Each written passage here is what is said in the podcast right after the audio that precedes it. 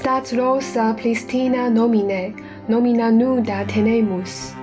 昔日玫瑰以其名流芳，今人所持为玫瑰之名。在跳岛 FM 遇见沙伦的玫瑰，跟随我们复旦大学德文系的江林静、法文系的陈杰和英文系的包慧怡，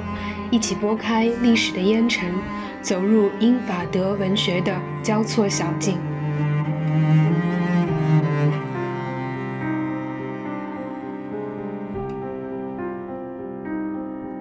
在上一期的节目里，我们谈论了莎士比亚，而，后也提到了他的十四行诗。我们知道莎士比亚的十四行诗里，呃，有一组是献给所谓的 Dark Lady 啊，黑夫人。那么其实这样的由这个已故欧洲白人作家来书写给一位具有异域风情、东方风情的黑夫女士的这样一种这个文学传统，其实莎士比亚处在一个起点，呃，或者比较接近起点的地方，但绝对不是一个个例。今天我们要来谈论。的这位法国诗人波德拉尔，呃，他的生命当中也有众多的缪斯，其中一位也是一位黑肤的女士。那么这一组献给这位叫让娜杜瓦的，呃，欧亚混血，出生于海地的，呃，一位女演员的组诗，她被集中的收在这个《恶之花》里面。后来这一组诗呢，我们也。给他一个标题叫《黑色维纳斯组诗》。那么今天，比如说很多这个女性的作家，他们会对波德莱尔的这一组诗进行戏讽，啊和这个仿写和这个一种颠覆啊。比方说这个，嗯，因为波德莱尔的那组诗，我们看标题就知道啊，里面是有一些就是把女性啊，比如说它叫舞蹈的蛇啊，呃猫啊，呃什么头发中的半球啊，然后什么呃纯种马呀什么的。然后这个呢就是。在今天的一些呃一些学者看来，或者在今天一些女性主义作家这里看来呢，可能就会有一些呃物化女性的嫌疑。我觉得我们是不能够用今天的这样一种呃准则去去要求波德莱尔那个时候的作家，因为诗人他一定会用不比喻的，不把女性比成猫，可能要比成呃其他的一个东西。反过来也一样，波德莱尔在他自己的呃，比如说有一首诗叫《女巨人》里面啊，他同样把自己比成一只猫。他说：“我是匍匐在你这这位女巨人脚下的一只。”呃，波斯猫啊，还是什么猫？因为波德莱尔的文本太过精彩，它成了一种开放式的妖人写作的文本。那么，比如说，呃，现在还在世的这个加拿大女作家玛格丽特·阿特伍德，呃，我也翻译过她的这个散文诗集，叫《好骨头》（Good Bones）。那么，阿特伍德其实实际上是呃。有对这个波德莱尔式散文诗的有意识的继承的，但是他继承了他的文体以后呢，用来颠覆他的一些文本的时候也相当不客气。波德莱尔给他的这位黑缪缪斯，因为他还有一位白缪斯，还有一位绿眼睛缪斯，这三位是他最有名的缪斯。因为在让娜被质疑的这个女性，在在布拉尔的诗里，她本人是没有获得声音的。我们看到她始终是作为一个被凝视者、被描述者、情欲的对象或者男诗人的缪斯来出现。马特伍德会在他的作品里就把声音去交还给呃这个没有登场过的一个女性，然后通过一种冷眼旁观，呃男性如何书写她来获得不一样的一个视角吧。那么另外更激进一点呢，可能是安吉拉卡特啊，英国女作家，她在她的短篇故事集《焚舟记》里面有一本，直接标题就是用的是黑色维纳斯，这个里面就是非常辛辣了，就是因为现实当中那个让娜是比波德莱尔要早去世四五年吧，然后。在卡特的这个呃戏仿和就再创作里面呢，他就呃写成是布莱尔先死了，然后让娜呢。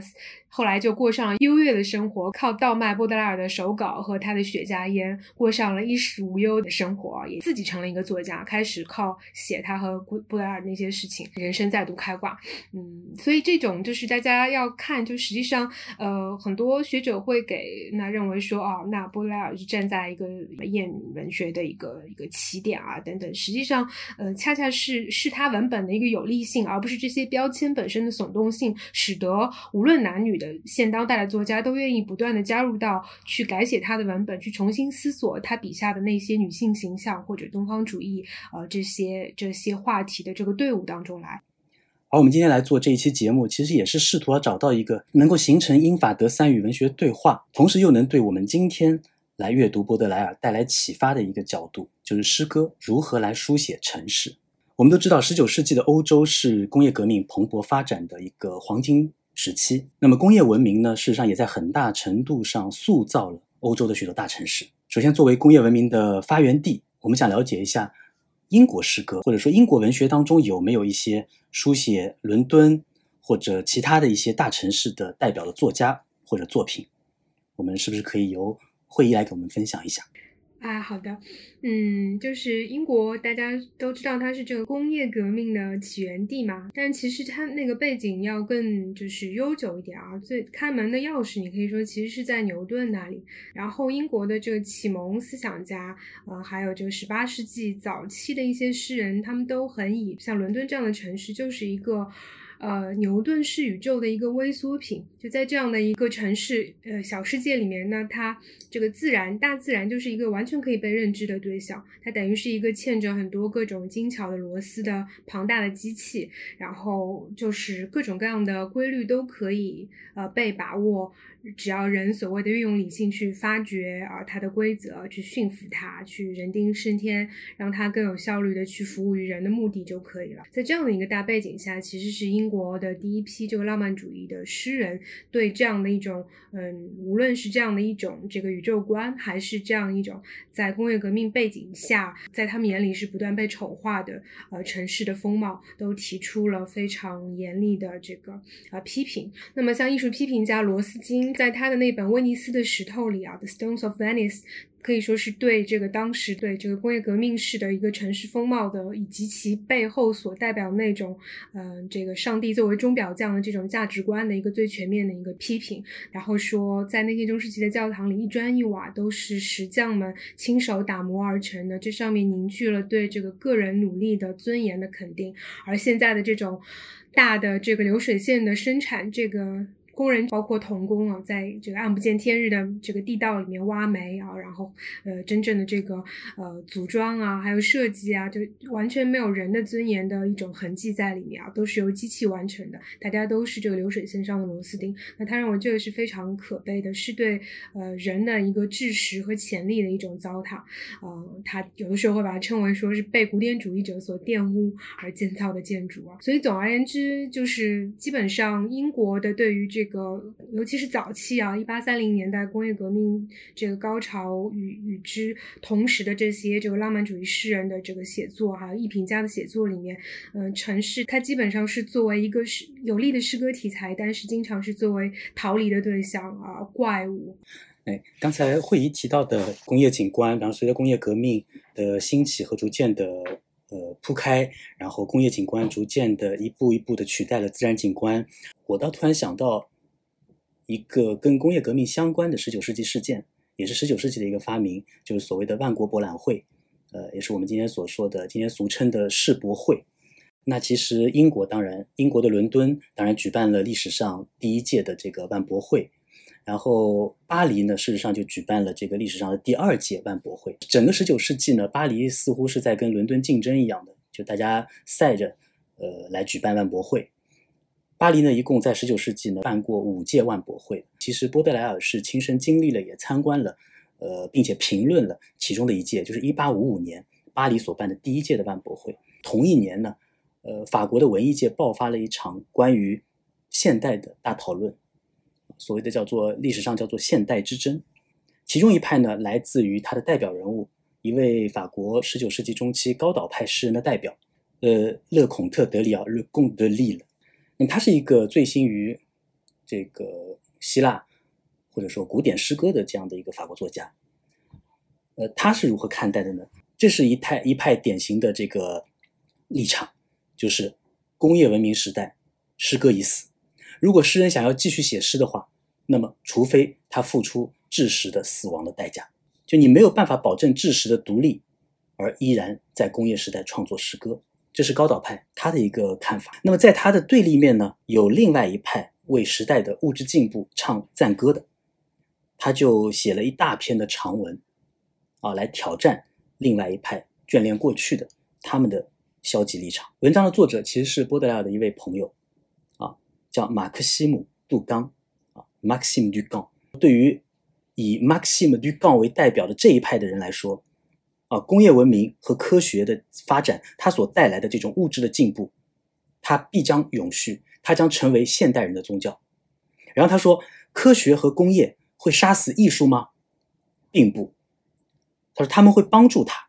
艺术疯狂到挡在他们就挡在科学和工业前进的道路上，试图阻拦。如果是那样的话，他们就将从他的身体上碾压过去，让他的辉煌从此停留在回忆里。艺术应当自己就位，走在最前面，如使徒一般，引领着他那两位永恒的姐妹啊，那两位永恒的姐妹就是科学和工业。但是我们更关心的当然是波德莱尔自己的立场。就波德莱尔面对这个工业时代，他的立场，他对于诗歌的看法是什么样子的呢？事实上，他既不认为诗歌已经死了，诗人从此就真的只能缅怀过去了。啊，因为人间已经被工业的万魔殿所占据了，这并不是波德莱尔。波德莱尔从来就不是一个消极的人啊，但他同时也不认为继续创作唯一的路径就只是做使徒，就只是为科学和工业带来的物质现代化大唱赞歌。波德莱尔从来就没有想过唱赞歌。波德莱尔身上他真正的独特之处，事实上是在于为诗歌创作找到了一种新的。独立的可能性，一条精神的而非物质的现代之路。这条路事实上就在巴黎这座他出生、长大，并且在绝大部分时间都生活的城市。是这座城市的现实和幻境，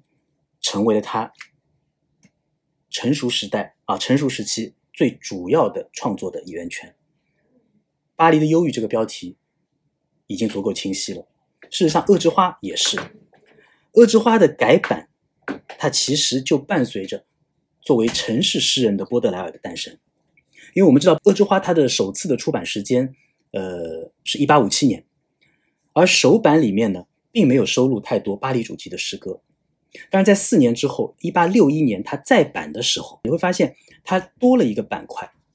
啊。原本首版里面它最大的一个板块的标题呢，叫做。忧郁与理想，在第二版当中，忧郁与理想依然是它最重要的一个板块。但除此之外，我们发现出现了一个体量仅次于它的一个二号的板块，名字叫做 “Double Parisien”，翻译成中文大概是有有我们有的前辈把它翻译成“巴黎风貌”“巴黎风光”，也有人直译把它翻译成“巴黎图画”或者“巴黎图景”。总之，巴黎是核心的关键词。也就是说，从一八六一年前后开始。波德莱尔他有意识的把巴黎作为自己最重要的诗歌创作的这个源泉啊，我想这一点可能就已经和巴黎的忧郁一样，有足够的说服力，能够帮助我们意识到城市对于波德莱尔的诗歌创新它的这个重要性。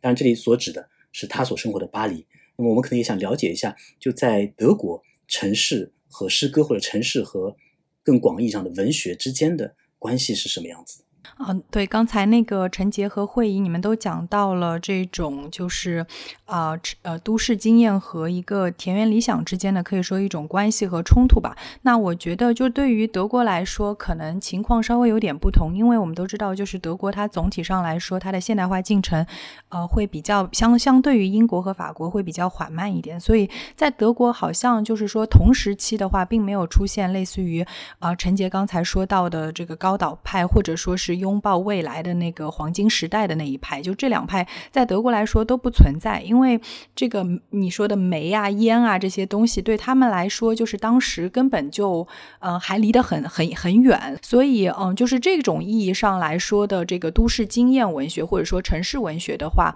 呃，类似于波德莱尔这种类型的城市文学的话，在德国差不多要到十九世纪末二十世纪初的时候才出现，包括我们知道后来像本雅明特别的关注波德莱尔，但是他所描述的也是呃，就是这个世纪之交的，尤其是呃，这个呃二十世纪初的一个柏林的景象哦。那么还有包括德国有一位应该说是二十世纪初很重要的一个画家，表现主义的一个画家叫 Ludwig Kirchner 啊，科尔西纳。然后他画的很多的图就是以柏林的这个街景作为他的一个描摹的对象，当中有很多东西会让我想到波德莱尔的这个诗歌，包括他呃这个笔下的。这个妓女啊，等等的，呃，就带入到和德国之间的一个讨论吧。就我觉得波德莱尔他是有一种，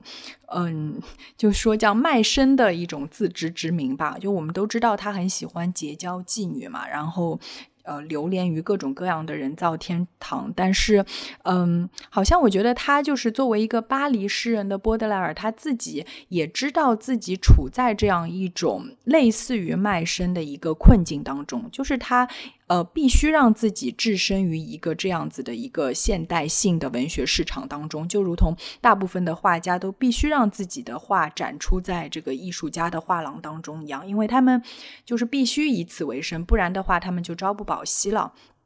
所以，嗯，他。他虽然是这样做的，但是他好像又是对他自己所处的这一个文学市场没有抱有任何的幻想，就好像是一个文学市场当中的一个 flaneur 一样，就是没有办法去离开这个市场，然后甚至每天都游荡在这个市场。但是他的这种游荡呢，又不是那种就是公子哥儿的闲逛，或者你可以说，呃。呃，游荡或者说是偷窥，成为了他的工作的一部分啊，就好像是爱伦坡笔下的那个侦探一样。所以，嗯，他在这个百货商店的一个一个商品当中，呃，商品面前驻足的时候，他好像同时也最终就不得不接受这样一个事实，就是他自己也会成为了一种商品而被消费着。嗯，那么。这个我觉得就是和十九世纪德国的作家，尤其是浪漫派的作家就非常不同了。因为我们知道德国美学传统是会将就是艺术看作是一种无目的性的游戏。比如说席勒在他的呃审美书简当中就称，只有人只有在游戏的时候才是完整的人啊。所以德国艺术家应该是或者说作家应该不会让自己沉浸在一个现代的商品世界当中，也不会说把游游荡就是视为一种呃呃工作，嗯，或许我们可以这样说，就是现代的巴黎，它可能是一种着眼于外部世界的，而浪漫的德国，它可能更多的是一种着眼于内部世界的。就德国浪漫派的话，关注的是一种走向个人内心的一个过程，他们也有去观察他者，但是好像在这个观察的过程当中，其实永远都是在一种就是躬身自省的一个过程当中，这种。观察是，呃，带着一种距离感的，就是，嗯，他们可以说，你说他观察的是一种庸常，而他庸常的芸芸众生，但是他自己就是不会把他自己放入到其中。但是我觉得波德莱尔就是不一样，他的诗歌，他就把他放入到了他们的中间，他的诗歌，呃。并嗯，显然当中一定是有批判的，或者也有同情或者怜悯，但是我觉得更多的还是一种反抗，就是他好像是在去描摹着他的战友一样，他就是这个，就是这个破烂堆里面的一个命运共同体，就是他在那个破烂堆里面，他在这个群体，在这个群像当中，他在就是寻找失意啊。嗯，然后我想这里就是提一点，也正好可以跟两位一起探讨一下。我觉得就是说，波德莱尔虽然说他可能在诗歌上的确是开创了一种很独特的丑陋的美学啊，现代的美学也好，但是其实他并没有说颠覆这个传统的美与崇高之间的一个传统的联系啊。因为，嗯，我还是感觉就是他笔下所写的那种老妇啊，然后妓女啊，拾荒者啊，呃，卖艺的老人啊等等，他们所构成的一个群像。嗯，可以说是以另另外的一种呃方式去塑造了一种城市的崇高感呢。因为我们知道，比如说德国文人的这种呃孤独感、崇高感，是呃像是那个 Caspar David Friedrich 的画当中的，他是一个渺小的个人，就是站在一个宏大的、不可把握的一个大自然面前的时候所产生的那种孤寂啊。在浪漫派的眼中，你可以说大海或者说森林代表着一个。个体不可把握的、具有侵略，对一个个体来说不可把握、具有侵略性的那种位置。但是到了波德莱尔的时候，嗯，可能也尤其是到了我们这个时代，因为知识和科技的发展，让大自然的这种不可预知性已经变得越来越低了。那么反过来的话，好像这种巨型的城市就反而成了一种哥斯拉式的。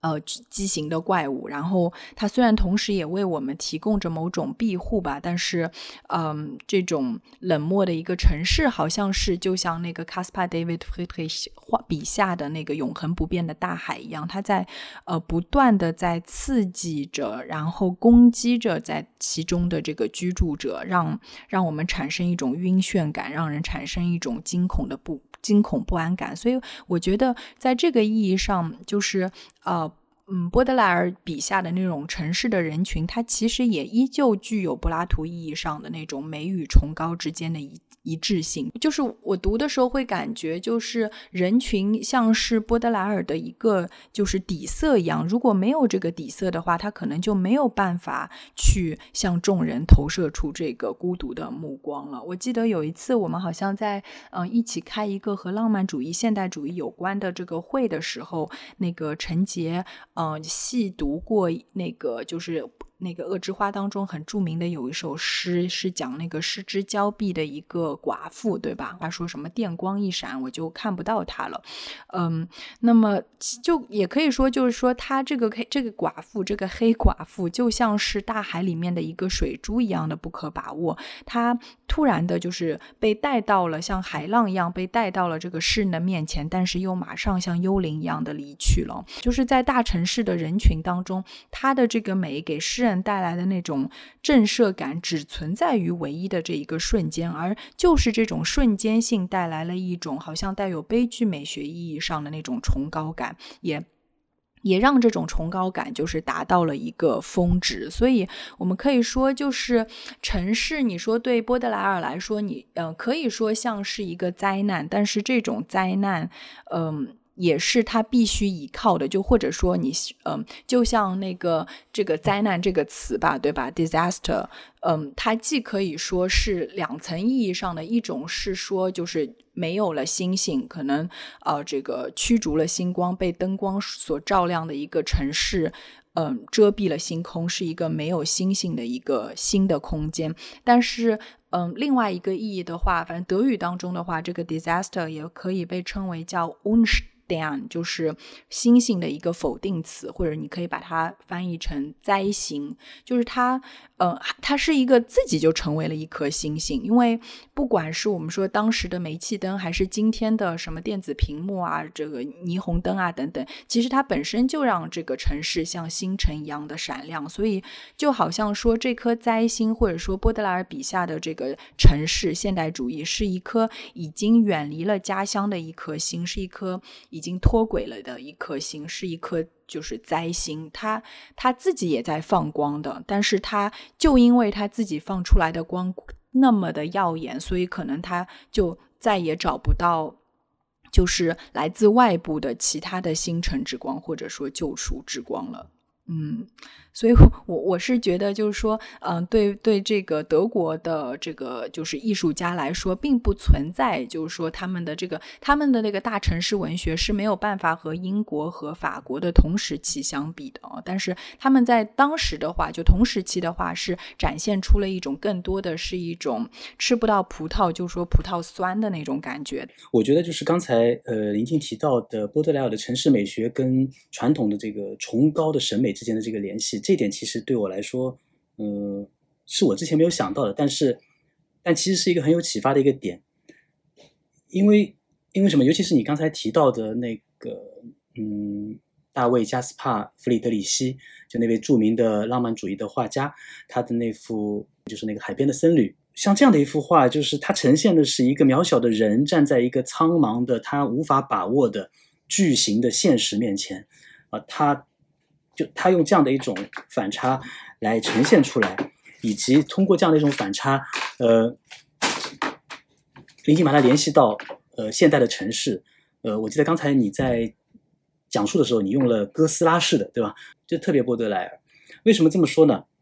就是这种人置身于一个庞然的现实面前，表现出来的这种因为无法把控，甚至无法认识而表现出来这种惊恐和不安，其实非常符合波德莱尔对于城市生活的认识。《巴黎的忧郁》里面收录了一首《凌晨一点》，然后呢，《凌晨一点》里面就有这样的，就有这样的一句一句诗，叫 “horrible vie”，horrible vie，直译过来就是可怕的生活，可怕的城市。事实上，波德莱尔对于城市的描述里面就有这样的一种庞然巨兽带给来的一种惊恐的感觉。呃，在这里我我想引用一段那个波德莱尔他的其中一篇啊，后来被作为《巴黎的忧郁》的序言的这样的一篇，其实是献词，出没于那些巨型的城市，游走在难以计数的关系之间，才能催生出这种。令人魂牵梦萦的理想之作。你从波德莱的描述当中，我们发现他用的词是巨型的，法语对应的词是 enorme。另外用的一个词是难以计数的 innombrable。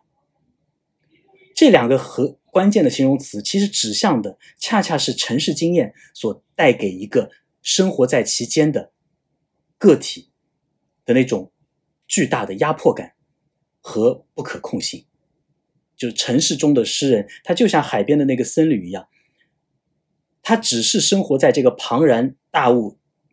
身体当中的一个非常渺小的一个器官、一个个个体、一个细胞，他随时都有可能被这个哥斯拉般的现实所吞没。但是波德莱他依然选择去挑战这样令人生畏的城市现实，也成为了真正书写城市经验的第一个法国诗人。可怕的生活，可怕的这个城市的这首诗，这首散文诗叫《凌晨一点》。它的第一段是这样子的：他说，终于独处了，只剩下几辆迟缓、力竭的马车行进的声响，终于能有几个小时的安宁，甚至休憩。他说，人的面容终将结束他的专制。这是我想要过渡到刚才林静所讲到的波德莱尔另外一首著名的。收录在《巴黎的忧郁》里面的散文诗《人群》，大家还记不记得《人群》里面的其中那句点题的话？他说：“享受并不是每一个人都能享受人群。”他说：“享受人群是一种特权。”而波德莱尔认为，作为一个诗人，他拥有这种特权。但是事实上，《凌晨一点》这首诗里面完全不是这样的状态，《凌晨一点》里面又变成了可怕的生活、可怕的城市，可怕在一张张脸孔似乎是在对他进行着专制。所以他说：“人的面容的专制。”按照波德莱尔自己的话来说，其实不是他自己的原创，而是来自于，我想一会儿会议可能可以给我们展开来讲一下的，来自于英国作家托马斯·德昆西的一个吸食鸦片者的自白啊这篇文字。那么波德莱尔呢，在他的艺术批评的那篇长文叫做《人造天堂》里面有这样的一篇啊，是翻译并且演绎了这个一个吸食鸦片者的自白。他说：“涌动的海潮中开始浮现出人的脸庞。”眼前的海似乎由难以计数、面朝天空的头颅所铺就，一些或狂怒、或哀求、或绝望的脸庞在洋面上起舞。数千、数万、数代、数个世纪之众，我的晃荡变得漫无边际，精神如浪花一般跃动翻飞。就像我刚才说的，它这里面所指的海潮，显然是指的是城市当中这个这个巨型的城市当中的巨大的人流。而怎么来理解这个人面的专制呢？它事实上它意味着那些汇聚成人的汪洋，那些难以计数，作为游走在城市中央的人所无法回避的脸庞所制造的这种无边的压迫感。因为你不知道他们都是谁，然后呢又演化成没有情绪的数字，也就是海潮当中那些难以分辨的浪花。他们的可怕之处，他们在于他们可以吞没每一个穿梭在人流当中的人，让他成为新的浪花，让他忘却自己的身份，甚至忘却自己的情绪。但是在波德尔看来，他依然要挑战这种令人生畏的城市现实。他觉得，如果说有人能够抵御这种吞噬，在人群当中依然能保持自己的特立独行和保持自己的观察的视角的话，那么应该就是。他所追求的那种诗人了，就他的意义上的诗人，现代意义上的诗人，而这种意义上的诗人，在他看来就是一个现代的英雄。刚想到，就是其实，在那个《巴黎的忧郁》里面，有一篇是我当时读的时候最喜欢的一个，大概是里面第五、第六篇嘛，叫“人人都背着卡麦拉”，就是应该 Kimela 就也翻译成奇美拉。奇美拉是希腊神话里的那种狮头羊身啊，然后什么蛇尾的那种，就四不像组合兽嘛，或者我们今天叫缝合兽、拼贴兽。然后它里面，嗯，其实它当然它标题就它就说啊，每个人的背上都背着一个巨大的卡美啊奇美拉。然后他提到奇美拉的头和我们是什么样的呢？就是它跟人头组装在一起。他说这个奇美拉它像海外奇谭的头那样高居在那些人的前额上。嗯，其实跟陈杰刚刚说到的那个仰面朝着天空的那个人面其实是非常像的。他下面又说，呃，这些这些奇美拉的就是头啊，仿佛是古代战士用以增加敌人的恐惧而戴在头上的可怕的呃。军盔啊，头盔的盔，嗯，这个意象呢，是一方面令人不寒而栗，但是另一方面呢，又觉得它无处不在。在我们今天有的时候，我在地铁里看到大家一起，嗯，坐电梯上去，然后在恍惚的时候，一瞬间抬眼，我看到的只是全部都是白色的口罩，然后我看不出人和人之间的差别，呃，然后一般而且动作都一样，都都在刷手机，然后有那么一瞬间，我会经常觉得像。但丁在这个地狱地狱神曲第一篇里面，对，就是那一群人在等着登上那个喀隆喀隆的那个要渡他们去冥河的，对，那那个船上啊，然后大家都不抱，似乎像是不抱希望，并且个体之间的区别再也没有办法被被被轻易的分别开来啊，都是那张白色的面具。我觉得某种意义上。其实，在今天，大家特别容易能够感受到那种卡美拉的奇美拉的专制啊，人面的专制，因为我们何尝不生活在其中？嗯，他在这个这这一篇短文里，他还问了一个问题，他说：“这他他说为什么这些行人当中没有一个人对吊在他颈部或者贴在他背上的猛兽含有怒意呢？”他说：“可以这样说，他已经把这怪物看成是他自己身体的一部分。”啊，他说这些疲惫和严肃的面孔没有表现出任何绝望的神色，而在忧郁的苍穹之下，他们的脚陷入像天空一样荒凉的大地的尘土中，嗯，就很有点悲观啊。他说，注定要永远抱着希望的人们的逆来顺受的表情啊，缓慢缓慢。缓慢前进，但是他在最后，他提出了他自己和他虽然也是这些人的一部分，但是他稍微给了一点点的呃 detachment，就说出他的态度。他说，呃，但是。虽然我试图要弄明白这个其中的这个奥秘，但是不久以后，一种漠不关心就向我袭来。当呃诗人以为有一种跳脱的态度在观察机机械复制，本雅明的话，机械复制时代的这种奇美拉景观啊的时候，那么他问自己：自己是不是很快也会麻木？然后自己的眼神是不是很快也不再锋利？那么在那个时候，他将是比呃就是。它是一种更大的一个悲剧，这意味着一个呃，本来可以通过观察、记录和写作完成，至少完成是一种个人心灵史的意义上的一种呃，去保存或者去书写。这种书写本身就是一种对现实的呃，比被动的，但是不是没有意义的战胜。但是，假如连这一点都被麻木所取代的话，那。那才是真正的绝望的开端啊！这可能也是我的一个过度阐释啊，但是就是那一篇，就是经常会，嗯，包括他，其实，在那个。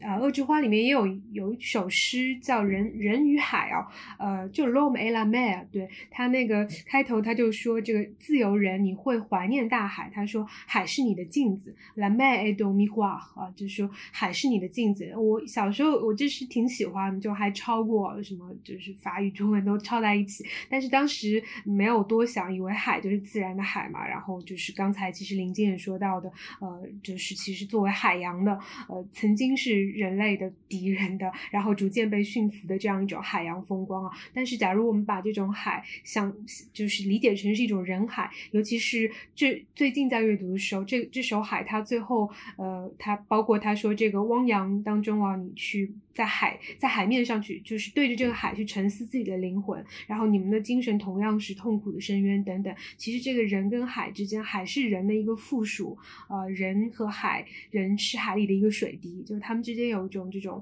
呃彼此审视的一个辩证的关系。就是真的，波德莱尔他确实他是不断的在反思，呃，不断的在呃自己在试图去呃用更新的眼光去处理这些问题。一会儿我们可能都会聊到这个 Le Fleur du Mal。其实就是它也不是邪恶之花，我更多的是觉得，呃，这个波德尔在这里的这个骂了，它更更接近丑怪，就是它更接近那个 grotesque，呃，这样的一个，就是其实他翻译的这个爱伦坡里面这个怪诞故事集嘛，也有是这个 tales of grotesque，呃，and arabesque，就是 grotesque 这个词啊，就是他，嗯，所以他自己在就。这个一八四六年的这个沙龙这个书里面论那个戈爹的一篇里面，他有说过，他说丑经过艺术的表现化而为美，呃，带有韵律和节奏的痛苦会使精神充满一种平静的快乐，啊，这就是艺术的奇妙特权之一。嗯，实际上它与其说是，嗯，就是实际上它是从一种不完美的这个原料里面去提取一种美的可能性，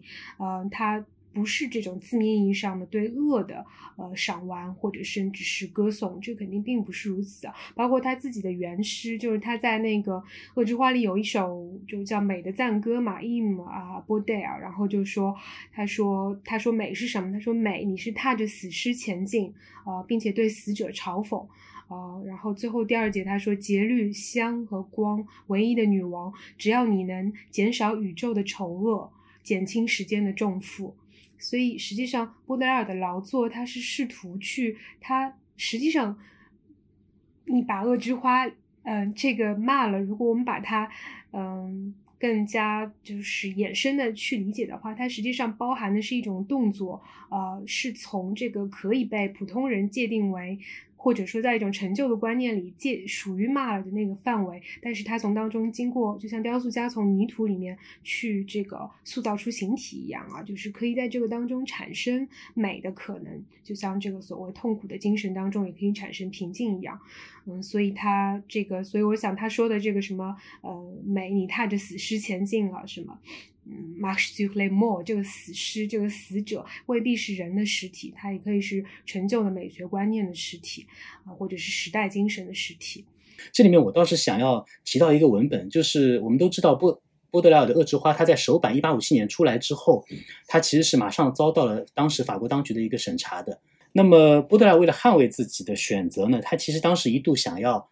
写作一篇序言，序言里面他所谈到的两句话。可以对应我们今天对于“恶之花”这个标题的两种不同的理解。其中有一句话，他说：“他为什么要写作这样的一部诗集呢？”他说：“因为啊，那些鲜花盛开的地方已经被过往的诗人给占领。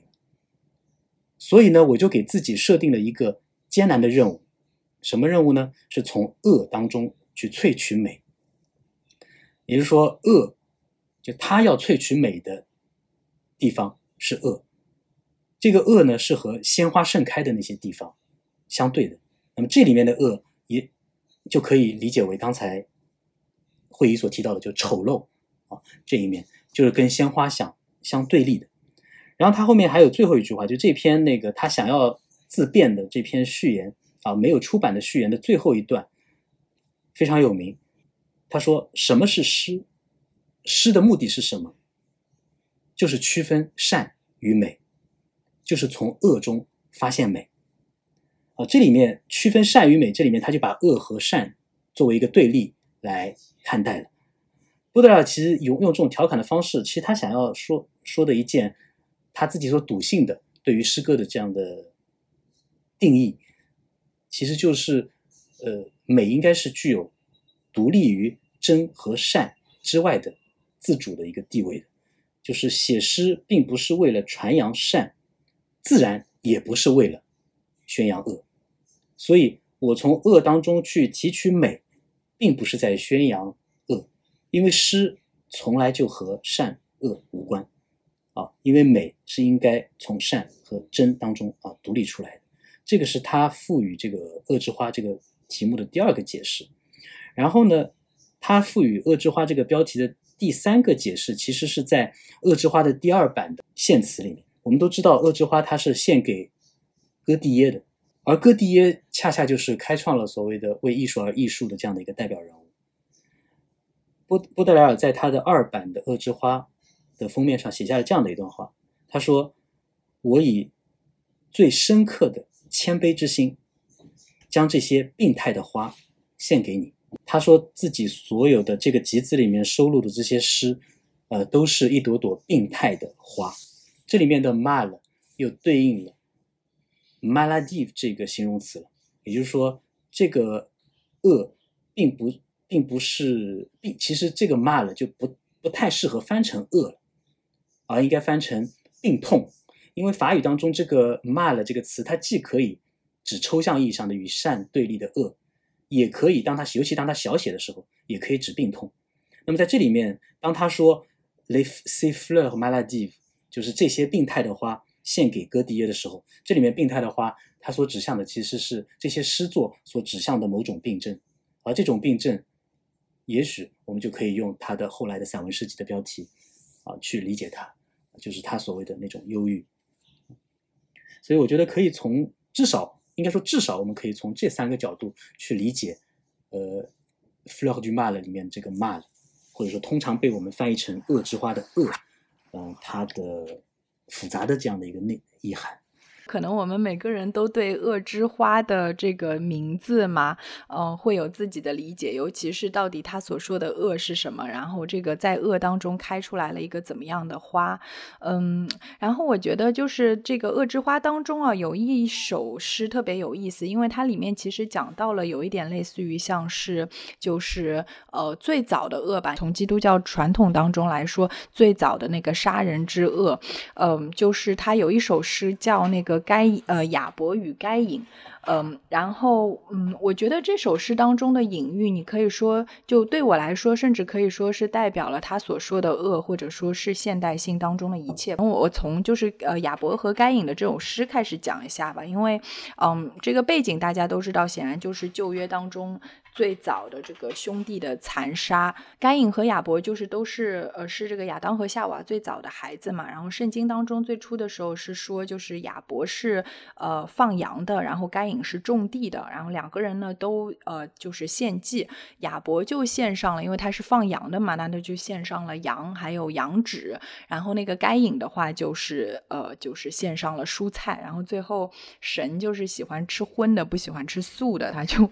就看上。上了这个亚波，其实素食主义，对对对，就看不上该隐的那个素菜，所以就是波德莱尔的他的这个诗其实就是这样开始的。他描写该隐的部分，就看到各种各样的那种恶的诞生。他说啊，这个亚伯的后代酣睡畅饮，然后上帝满意的望着你们微笑；该隐的后代污秽恶臭匍匐苟缩凄凄惨惨直到死掉。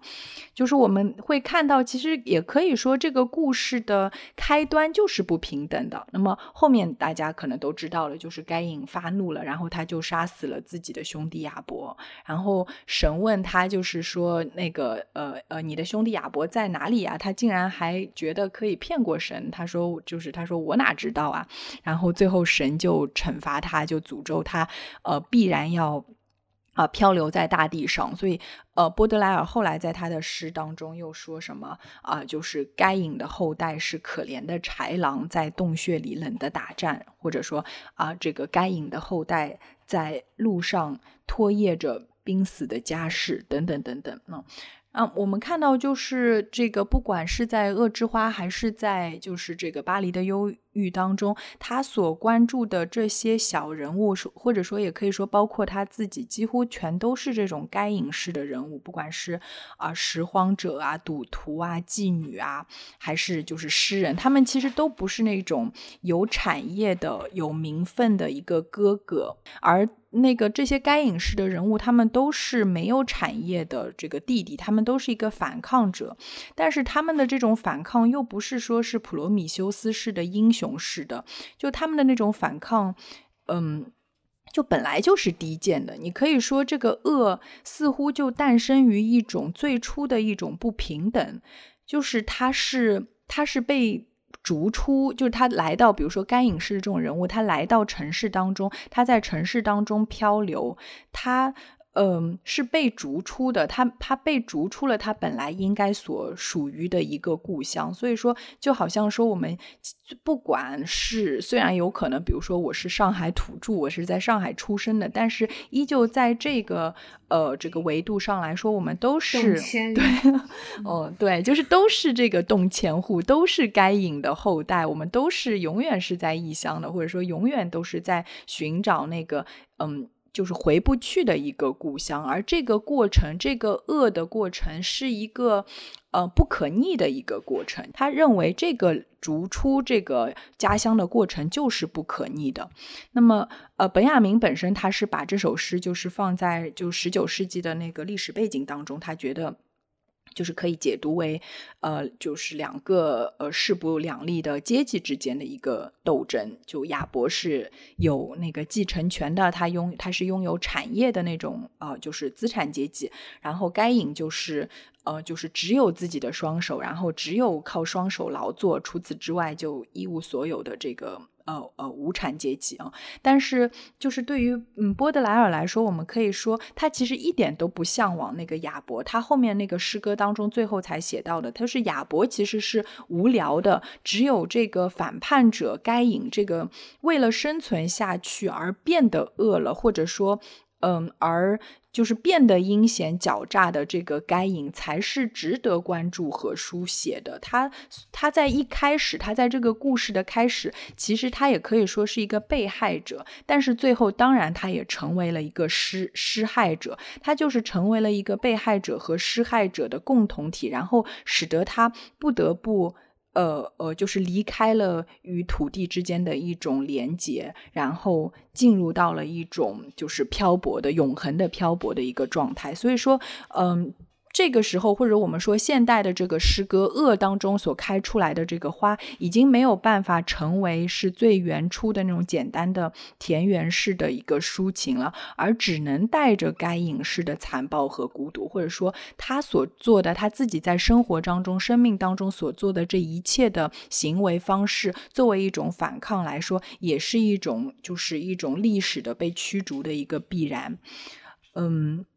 然后我，嗯，对我就是稍微可能题外话的提一下，因为我觉得就是我自己，嗯，第一次，嗯。不是第一次读波德莱尔，但是是应该说是第一次被波德莱尔击中的那个过程，就好像有一点类似于一个，嗯，成为该隐的一种转变嘛。因为我其实我不知道会议是什么时候，你应该很早就开始读波德莱尔，但是我是就是对波德莱尔完全没有一见钟情，大概最早。读可能是在初中或高中，但就是完全没有留下什么印印象，也没有觉得像是很多人读的时候觉得什么五雷轰顶这样子。然后我真正就是被波德莱尔彻底击中，是很多很多，就第一次读完以后，很多年以后，大概是上研究生的那个时候了，就很后面了。然后那一年对我来说很特殊，因为我当时就是决心要去德国读博嘛，所以嗯，然后介于一些原因，我妈妈那个时候就不支持我，就呃就是呃说不给我。钱，然后呢，我也不太可能就是申请到国内的这个奖学金，就凭我当时想要写的那个题目，所以我当时就设想，我说我先拿到录取通知，然后到德国再去申请德国的奖学金。那么这个就需要我自己在那个研一到研二当中的一年，需要打工给自己准备，就是第一年的那个留学保证金，大概十万块人民币。所以那一年就是除了上一些课之外，我真的就是拼命的。打工赚这个十万块钱，然后就做了各种各样的家教，就几乎每天都在什么淮海路啊、静安寺的呃写字楼里面，还有上海的各种各样的小区里面。就是游荡，除了做德语家教之外，还有什么？反正什么都做的，真是饥不择食。什么给呃这个德国人上中文课，给法国律师事务所的中国员员工培训英语，还有用德语给一个呃就是来自东德的一个工程师补习英文，他因为他的英文不行。还有甚至还有给什么德国的老板的越南情人呃教英语。总之，反正就是那个我们懂。懂。懂懂对吧？都都懂，都是过来人。然后反正就是这个记事本上每天的行程都是满满当当的的。然后就是当时因为我不用电子书嘛，所以中间就是除了课之间的话，除了就是有呃交通工具穿梭之外，有时间反正就在咖啡馆里面稍微休息一下，然后读读一点书。所以我一般一般就是走之前就会在家里面找一本稍微薄一点的书，就随身带着。然后那个时候就。就是找了那个巴黎的忧郁嘛，嗯，就是那个时候我不知道，我作为一个 就我说上海土著，其实那个时候在城市里面已经生活了二十几年了，但是好像上海对我来说还没有呈现出过，就像嗯他笔下的那个巴黎的忧郁的那种状态，你有可能说还是处在一个亚伯的一个就是得到了家人的庇护的一个状态，而。就是从那个时间开始，好像对我来说意味着一种现代性的转变，就被抛入了那个城市的这个荒漠当中。虽然有可能，我觉得在他的那个意义上来说，我其实根本就不算是双手劳作的那个阶层，就不是不是该隐，可能还更接近他觉得特别无聊的那种布尔乔亚，嗯。但是，就是的确有一种被抛向未知，然后好像那种漂泊就成为宿命的一个感觉。所以，我不知道两位就是读波德莱尔的时候是怎么怎么感觉的。但是，我觉得就是波德莱尔其实对我来说，当时至少当时来说，当时来说，它是有一种疗愈的作用的。因为，嗯，就是我当时就觉得我自己是一个商品，然后他的这个文字当中的话。嗯，就是他写的都是城市当中的孤独者、受难者的模样嘛。然后他自己，你能够感觉到，就是他是他也是这样子的一个人。然后他就用一种好像撕开了你的身体的一种眼睛，去紧紧的盯着你，好像是一个受难者在看着另外的一个受难者。然后这种注视本身又不是那种无关痛痒的，或者说是高高在上的，在批判你、在同情你的这种注视本身的话，是非常。非常痛的，嗯，但是这种被注视的感觉，就是给你带来了一种存在感。就，嗯，反正德语当中，比如说有个很有趣的词叫 gehören，就是属于嘛，嗯，那个会议，嗯，这个通晓多种语言的会议，这个你肯定学过的，嗯，就那个 belong 的那个词嘛，就它，嗯，对 gehören，但是它有那个。格是被的意思，对你可以说它就是被听了，或者说你被倾听了、被凝视了这种过程，对对，be heard 的这个过程，好像都成为了一种就是被确定的一个过程。就本身你在这样的一个海洋当中，像一块木头一样，都已经飘的都灵魂都找不到躯壳了，然后你被他的诗歌所呼唤了，好像突然又知道你被确定了，又知道自己在哪里了。所以他这个里面好像没有提供给你。你任何的那个出路，它只是在呼唤你，只是在书写你，但是它却，嗯，你读到的，就是也只不过是自己的病症，但是，但是很神奇的，就是有一种好像悲剧式的那种进化的过程，所以这个我觉得它特别神奇的一点，就是有一种。呃，就是进入进入他者的一个能力，好像随时随地的，你看他在巴黎的忧郁当中，就能够随心所欲所欲的，一会儿成为一个什么小丑，一个疯子，一个被遗弃的老人等等，然后他进入到他们的这种空空的躯壳当中，嗯嗯，帮他们就是找找到了灵魂，所以。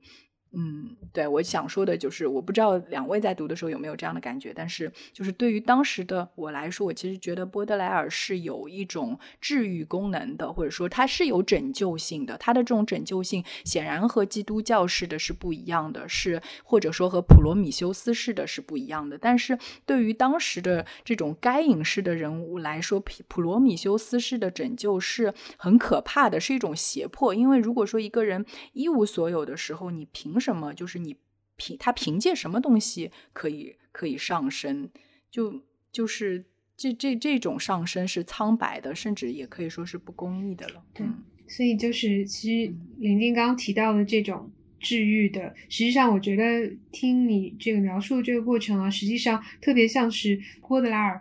第一次遭遇阿伦坡的时候，我猜想在他身上找到了那样一种惺惺相惜。他自己说，阿伦坡就是一个大病初愈以后具有强烈的好奇心的人。他说，我没有见过任何一个人能像他那样富有魔力的去讲述人生和自然的例外、例外的状态。就是他说这个，他说坡是这个，当然是一个在。为主流社会所呃价值观所不太容的一个人啊，但是在波德莱尔那里却成为了他的这个现代诗歌的英雄，以至于就是其实他从很小的时候，一八四零年代开始，他花了十将近二十年的时间，不断的在翻译坡，翻成叫什么呃非同寻常故事集啊。我们相信，就是如果对一个作家不是仅仅是有这个赏识，或者说仅仅有一个呃学学艺，或者说把它作为一个呃。嗯，手艺上的导师，我觉得这些都不支持一个人花将近二十年的时间去不断的呃翻译他的作品，推荐他的作品，并且不断的在他的好几篇长文当中啊，他说美国对于坡就是一座巨大的监狱。他说这个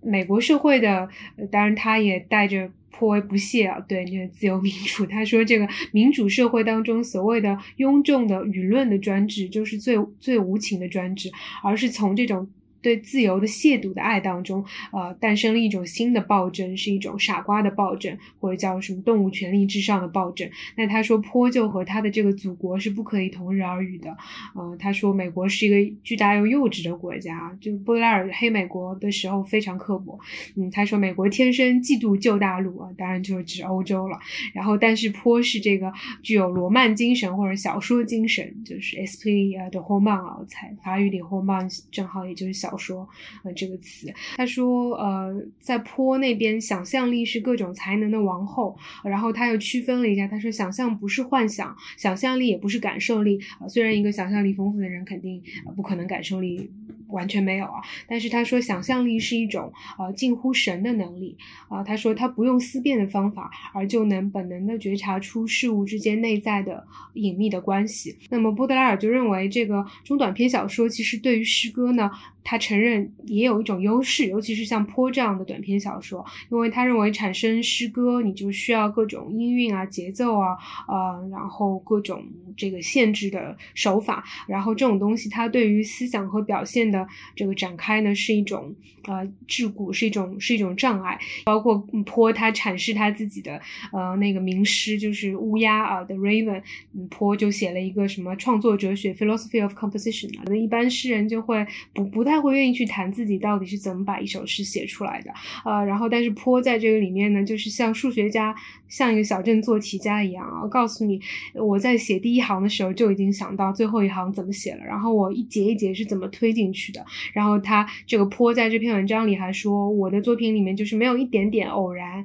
没有一点点是被偶然抛出来的，我整个作品就是带着数学的精确性和严密逻辑，一步步走向他的他的这个目的的。然后其实。我认为波德尔从来没有用爱伦坡的方法去写过诗，呃，但是呃，就是坡的这样一种写作方法，还有他这样一种嗯，试图提出一种材料，运用一种就是非常精确的一个方法去加加工，然后使得最后做出来的作品，虽然它起源于混沌和痛苦，但是最终具有一种精确的城市一样的美感。这种努力啊，呃，在坡那里即使没有得到百分之一百的拥护，但是也。引起了他，呃，在那个布德莱尔那里啊，就是引起了他非常长久的，可以说历时二十年的一个呃思考和讨论。呃，那么更多的其实生活本身，包括刚才这个林静也提到的，呃，陈杰也提到的他的生平啊，他跟这个拾荒者的，还有他在这个，包括他自己的婚姻生活，他。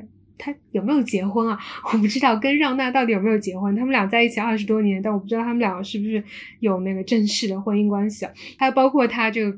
自己晚年也饱受这个病痛的折磨啊，就呃梅毒，然后胃病、肾病，就一身的病。然后他就开始呃抽鸦片，就是作为药来抽鸦片。但是又特别有意思，他就在那个人造天堂。我们今天一开始其实就提到这个雷巴哈迪 XPCL 这个人造天堂这本小薄书里面两篇长文章吧，就是。它第一篇是叫《论酒与大麻》，呃，副标题是什么？作为个性扩张的途径之比较。呃，它这个大麻是讲印度大麻，然后它在这里就非常在我们看来十分呃有意思，就是他会把酒跟大麻作为一种二元对立。他说喝酒，酒是激励意志的，啊，大麻是摧毁意志的，然后酒是。勤劳的，就是你喝了酒就要好好干活的，就是。然后大麻是让人懒惰的。然后他又说阶级性，他说酒是属于劳动人民的这一点，嗯，就 就是他就是喝了喝了大概伏特加吧，我想就是喝了以后有力气就可以下地挥厨子。然后但是大麻属于那种孤芳自赏的呃特权阶级，独自快乐的游手好闲的人。然后但是就是他那么就是在那有点欲盖，就是他在那儿。在那儿贬低大麻，然后接下来又非常清楚的呃描绘了，用非常美丽的语言，像诗一样的语言描绘了大麻的呃迷醉的过程当中的三个阶段啊，巨细靡遗的给出了像就是最终那种感觉，像什么落日一片融化的就融金的落日啊等等各种，然后他还怕别人不能得到足够的。不能有正确的服用，他还告诉他们要反复强调正确的服用方法是要放在滚烫的黑咖啡里，一定要空腹服下。他说，否则的话你没有得到那个效果，呃，还要怪大麻就是你不对了。然后，但是我关注的就是说他，呃，实际上他有他有。在批评大麻的同时，他认为用靠大麻写作是一种作弊，但是他用来描述那个大麻给人带来的一种呃各种感官之间的打开，这种通感的语言非常的具有诱惑力啊。比如说他说，嗯，这个时候就声音就会具有色彩啊，色彩就具有曲调，音符就成了数字，你会在一小时之内度过好几个人的人生啊等等。但是它的危险当然是波德莱尔称之为叫人格消散。哦，他说最后你变成了一棵在风中呻吟的树，啊，向大自然倾诉植物的曲调，是不是可以解释所以你就变成植物人了？他说你因为你允许你的人格随风飘散，所以现在你很难再把它呃收拢和集中起来。这个是他讲这个大麻对于这个意志的瓦解。刚刚陈杰也提到了，他其实反思了啊如何写诗，呃，然后考虑了很多很多的一些这个诗歌写作当中的这个通感，呃，然后还有。就是所谓的他原初的朴素的对于什么阶级问题的一些思考，也都可以在这本书里面找到，呃，所以就是。嗯，说到这个刚才这个现代现代生活的画家这部作品哦，那个我们其实今天的一个正题就是这个所谓波德莱尔，他经常被认为说现代性这个词 modernity 就是他发明的，或者说是他重新重新写的。那么要不我们呃就是听听那个还是请法语系的呃陈杰老师来帮我们讲讲波德莱尔的这个现代跟现代性到底是怎么回事？很转转的很硬，没有 没有我刚才我刚才其实有好好多点，就是就如果是 很硬吗？对，没有没有没有，反正反正我们可以反正我们可以剪的，就是就就是感觉就是刚才刚才其实如果是一个我们真实的一个线下聊天的话，其实可能其实有很多是可以可以找一插进来，对不对？就是可以可以很多是可以插进来聊的。林静讲到的，讲到那首诗，就是该隐该隐和亚伯的那首诗，就是把该隐视为是一个现代意义上的这样的一个反抗者、反叛者。然后波德莱显然也是把自己投射到该隐这样的一个人物的形象当中来的。那其实该隐，我想说跟我们今天要讲的这个主题，就诗歌如何书写城市之间，其实有着一层，呃，也不算太隐秘，但是可能并不是特别直接的关联。就是该隐其实是圣经的叙事当中的第一个建成者。因为是该隐在流亡的过程当中建了圣经的这个叙事当中的第一座城市，叫以诺，啊，以诺是他的孙子还是曾孙的名字，所以，所以这也是为什么就是在西方的这个传统里面，至少从希伯来这一支来看，城市是被赋予一些原罪性的色彩，包括巴别塔、巴比伦，对该隐的孙子嘛，对吧？宁路宁路建造的，嗯啊，宁路对的对的，宁路建造那个巴别塔，但是不可否认的是，整个创世纪是一条人类的罪恶的这个链条嘛，人类的过错的链条。那这个链条里面显然就包含了，呃，这个第一宗罪就是该隐的这宗罪，然后该隐又是所谓的第一个建成者，所以城市好像就天然的赋予了一种原罪。然后呢，圣经的这个传统里面，我们知道也有很多罪恶之城嘛，对吧？就是巴比伦啊、索多玛啊等等等等。还有第三座叫什么？也忘了。俄摩拉啊，科摩拉对，和摩拉对对对对，我现在忘记了对。呃，这个是第一点，就是所以城市它它好像被赋予了一些肮脏的东西。这个肮脏既是物质物理意呃物质意义上的，呃，由于工业革命所带来的这些煤烟啊，所带来的被高岛派诗人比作工业万魔殿的这些机器、这些厂房，这是物质层面，这是现实层面。但是有另外一层精神层面的污秽在里面，也就是它的本身带有的一些城市的本身的原罪的色彩，可能是基督教所赋予它的。嗯，波德莱尔事实上对于这一点是非常敏感的，因为当然我们可能没办法展开来讲，但是波德莱是一个在他的诗作的一些细节当中、细微处，呃，能呈现出很清晰的原罪意识的这样的一个这样的一个诗人啊，这样的一个现代诗人。嗯，这是我第一个想要说的。然后另外一个，第二个呢，就是刚才林静分享到了他的一个比较私人的经验，就是阅读阅读《恶之花》或者阅读波德尔的这个经验。就像是刚才林静你你引到的那首诗，就是《恶之花》里面那首《Are You Passant》，就是致一位女路人。就你刚刚提到的，波德尔对你带来的这种疗愈感，呃，甚至某种意义上的一种救赎，这种疗愈感，呃，我是特别能体会的，因为这里面就仿佛就是两个边缘人的擦肩而过，就有就因为其实你刚刚所讲到的一一部分的，你刚刚所分享的一部分的，就是。嗯，个人经历当中，其实跟波德莱尔有很多相似之处。呃，波德莱尔其实他在中学阶段，他是一个优等生，应该说后来兰波跟他也很像，就是他在中学阶段，他拿了所有的那种，嗯，所谓的拉丁诗的创作比赛的大奖。他的父亲死的非常早，就波德莱尔六岁的时候，他的生父就死了。后来他母亲第二年改嫁了，改嫁了之后的那个扮演了他的父亲的角色的这个继父呢，他是一位将军，是一位军官。他和自己继父之间的关系呢，非常的呃复杂，就前期。是有一个所谓的蜜月期的，他他一直很亲切的称他为爸爸或者我的父亲，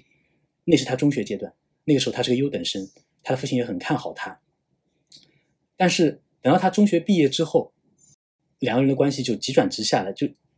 仅仅是因为波德莱尔的这样的一个人生选择，就是他虽然在他的父母看来他是一个非常优等的学生，他应该有一个非常。光辉的一个前途，应该走上一条就是让家人所放心的，呃，对他寄予厚望的这样的一条人生的轨迹。但其实他最后的选择是完全出乎家人的意料，他不愿意去上大学，呃，他的父亲帮他安排好法律相关的一份实习的工作，然后同时让他去修法律，进大学修法律。但他既不去读书，也不去做这个助手，他就只爱写诗。这就好比什么？就好比说你你高考语语文考得很好。在家人们看来，他们期待的是你凭你优秀的这个语文成绩，然后去考上好的大学，然后去读一个金融之类的。然后他就就去跟他的艺术家和诗人朋友们，呃，混迹在一起啊，然后过上了这种所谓的浪荡子的生活啊，然后还欠下了很多债。呃，他就跟他的父亲之间的关系，就就他的继父之间的关系就特就完全可以说是决裂了。就是因为从他跟他母亲的通信当中，你可以看出来，称呼也可以看出来，原来在中学时代就称他为爸爸，我的父亲。然后呢，后来。等到他走了另外一条，呃，让他父让他继父失望的道路之后，他给他母亲通信的时候是写将军怎么怎么样啊，你的丈夫怎么怎么样。但父亲他曾经还一度想要去所谓的从他的角度来看是在拯救他啊，把他把这个迷途的羔羊把他把他拉回来。然后呢，他就选了一个让我觉得很奇，今天看来未必能理解的这样的一个选择，就说你可能是不是在大城市养尊处优惯了，让你出去远行。然后本来把他安排要去送他坐游轮出海，然后去到印度的加尔各答。我也想要这样被挽救啊！竟然是以这种方式去挽救一个失足少年，啊，说你，哎，你你你去你去，对啊。啊，我那那我可那我可太渴望失足了，是吧？就失足之后，你就能去坐坐 坐游轮出去旅行啊。然后呢，就说你还不能太早回来，你至少待满一年。好，没问题。啊，就你得你得去游历，你得去游历世界，恨不得想跟他说是吧？两年都可以是吧？我太坏了，我觉得一年挽救不了我。对对对，十年。然后他就去了，但是波德尔其实，波德尔其实他当时他他最远的后来到了哪里呢？他根本就没有到印度，他没有到加尔各答。他最后只到了什么呢？只到了印度洋，呃，他从大他从大西洋，他从大西洋出去，然后？他从他从大西洋呃南下，一直绕着那个 绕着非洲大陆，没有去旧金山，只去了金山的阳澄湖大闸蟹的感觉，就是呃不就沾一下水。对，就是我没去印度，但是我到了印度洋了。就我绕过海好望角之后，我就进入印度洋了。他就跳。不不是直接跳海啊，就是就他是趁那个船停泊补给的时候呢，他就偷偷跑出来了，然后呢，就他跳上了另外一趟回波尔多的游轮，就他就不想再再继续自己的旅行了，他就回法国，就就早于早于预期的那个早于他父亲预期的就回到了这个巴黎，然后呢，这段大概持续了在七八个月的一段旅行了，呃，最后也没有改变他，他父亲发现也是不成功的，最后他就放弃波德莱尔。那波德莱尔，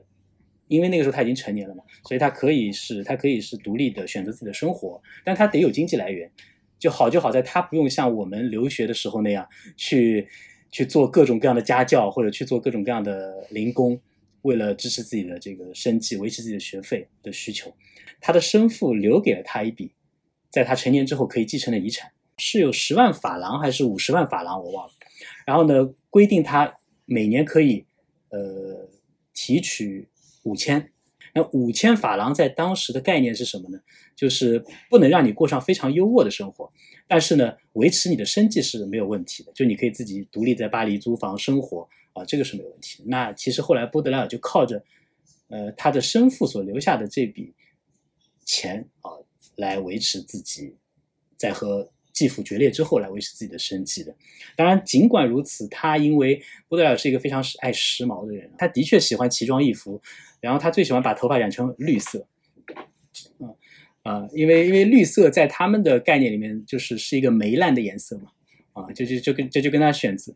哎，苦艾的颜色，而且印度大麻，就刚才刚才那个刚才嗯会议提到的印度大麻，其实它是。一个它因为它是绿色的，所以在当时的艺术家圈子里面，印度大麻被取了一个别名，叫做绿绿色果酱，啊，就他们不直接说印度大麻，他们说呃去吃一点绿色果酱啊。波德莱很喜欢绿色，因为象征着那种所有呃所有腐烂边缘呃被遗弃的东西。然后呢，他也非常爱打扮，然后所以他欠下了很多钱，五千是根本不够他用的，他欠下了很多钱，所以波德莱一生都在巴黎。各个不同的这个呃客叫什么叫旅店，或者是临时的房子，或者是那个妓院里面，就是留宿，就是为了躲债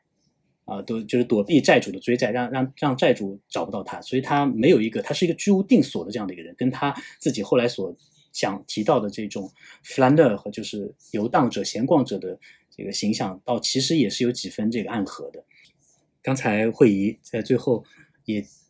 再次提到了那篇非常有名的波德莱尔的艺术批评文章，叫做《现代生活画师》。《现代生活画师》出版于一八六三年。事实上，我们经常把波德莱尔视为是一个诗人，但同时，波德莱尔也是一位他那个时代了不起的艺术批评家。我们今天所熟悉的波德莱尔对于现代的那个定义，也就是那句非常著名的话：“现代是瞬息，是短暂。”是偶然，艺术的一半，另一半是永恒和不变。这个非常有名的定义，其实就是来自于那篇长篇的艺术批评，就叫做《现代生活画师》。那么，《现代生活画师》这个长篇的批评，它其实分为很多个章节，其中有一有一章，它就叫做《La modernité》，就叫做现代。那么，跟其他所有的艺术批评一样，《现代生活画师》其实也是围绕着一位波德莱尔所欣赏的呃艺术家所展开的，不是一个传统意义上的油画。家，而是一个甚至称不上正统画家的这样的一个人。公斯当丹伊也被翻译成康康斯坦丁居一啊这样的一个人。这个居一呢，他其实只是一个插画家啊，他画的最多的东西是插画或者是水粉画。嗯，法语叫 dessinateur。他呢常年旅居在英国，他是个法国人，但他常年旅居在英国，因为他为伦敦的一家非常著名的画报。提供新闻报道所需要的这些图片，就有点类似他的工作，就有点类似今天的摄影记者。但是，虽然十九世纪中期的时候已经出现了摄影术，但是当时的摄影术还不太能够满足新闻报道的需求，所以大量需要这样的插画家来以图片的形式来报道新闻。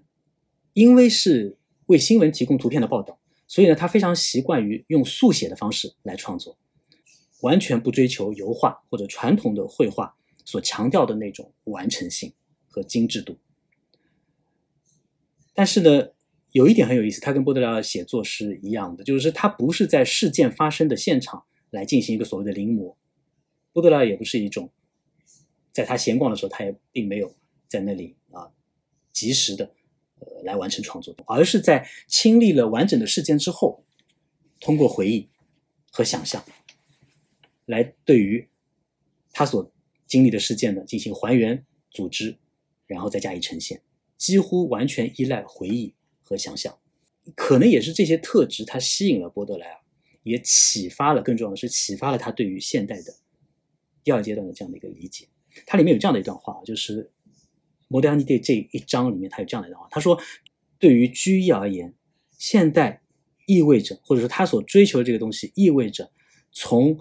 当下的流行当中提炼出历史性的东西当中可以可能包含的。”诗意的东西，或者说从短暂之中去提取永恒。这里面其实波德尔在这段文字里面，他首先强调了对于当下的关注，就对于当下的生活的关注，对于当下的他所生活的城市现实的关注。但是这个当下的生活，在他看来又包含两个部分，一个是他所谓的 historic，就是历史性的。这里的历史性的不是指那些什么具有重大历史意义的，而是指时间性的。换句话说，是指会随着时间而消逝的东西。那么，与这种历史性的或者时间性的相对的是什么呢？是诗意的部分，是 poetic。而诗意的这部分，它和历史性的部分最大的区别在于，它完完全全相反，因为它不会随着时间的消失而消失。啊，用法语来说，它是一个安当波黑了的东西，它能够永远的留存。而一个创作者，不管你是画家，像居易那样，还是诗人，像他自己一样，就是要从历史性的东西当中去提炼出诗意的部分，也就是从会消逝的，或者分分秒秒、时时刻刻都在消逝的现实当中，提炼出那些。永恒的东西。那么，对于波德莱尔说来说，为什么当下如此的重要？他说：“因为我们几乎全部的独特之处，都来自于时间在我们的感官里留下的印记。这里的时间指的就是当下的一个个的时刻，一个个终将消逝的，或者说，就当下的每一个瞬间，在我们的感官里留下的印记。”波德莱尔对于现代的这个定义，就是现代是瞬息、短暂、偶然，艺术的一半，另一半是永恒和不变。他把现代意义上的创作拆解成了两个部分：一部分是发现并且捕捉这个昙花一现的瞬间；另外一部分是通过艺术或者是通过创作，令这样的一个瞬间成为永恒。就像是《阿云的巴桑致一位女路人》里面。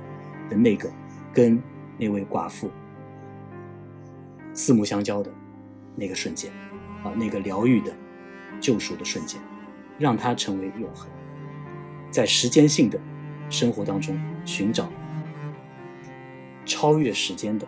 那一个个在我们的感官留下印记的时刻。